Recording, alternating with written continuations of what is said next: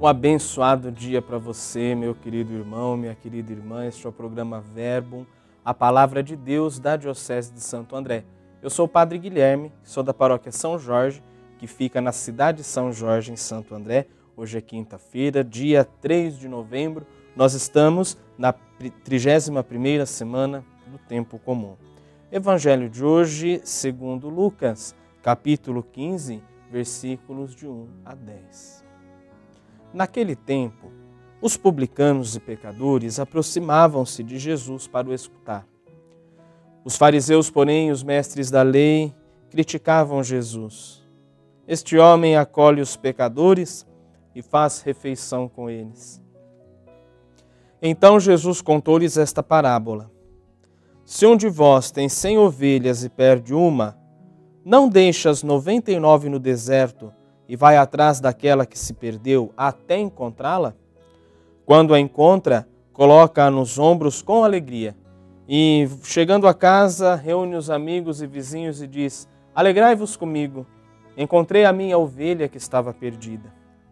Eu vos digo: haverá assim no céu mais alegria por um só pecador que se converte do que por noventa e nove justos que não precisam de conversão. E se uma mulher tem dez moedas de prata e perde uma, não acende uma lâmpada, varre a casa e procura cuidadosamente até encontrá-la? Quando a encontra, reúne as amigas e vizinhas e diz: Alegrai-vos comigo, encontrei a minha moeda que tinha perdido. Por isso eu vos digo: haverá alegria entre os anjos de Deus por um só pecador que se converte. Esta é para nós palavra da salvação. O Evangelho, meus queridos irmãos, é a boa nova que Deus anuncia a todos por meio de Jesus. E qual é essa boa nova? Certamente é o reino de Deus, dotado de esperança, salvação, acolhida, comunhão e vida, sobretudo para aqueles que estão excluídos. No tempo de Jesus havia divisão entre a classe dos justos e a dos pecadores.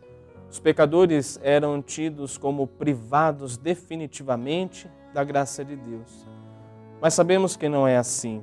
Por isso, Jesus se aproxima de todos aqueles que são considerados perdidos para dar a eles uma nova chance de serem amados, resgatados. As duas parábolas da misericórdia ilustram o agir de Deus, que deixa as 99 ovelhas no deserto e vai atrás daquela uma que se perdeu, não para puni-la, mas para acolhê-la outra vez. Ele não se contenta somente com as 99, mas ele quer as 100, todas juntas. Ou seja, Deus quer amar a todos, sem distinção, sem que nenhum de seus filhos fique de fora. O Senhor toma a iniciativa sempre e vai em busca daquele que está distante. Não fique esperando até que volte.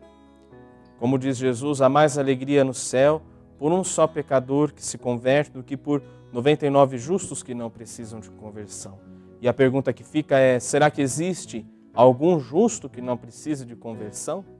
Nossa busca pela conversão não deve resumir-se a converter-se aos preceitos, às práticas, mas também converter-se ao amor. Então rezemos hoje por nossas comunidades paroquiais para que seja um sinal visível do amor acolhedor e misericordioso de Deus.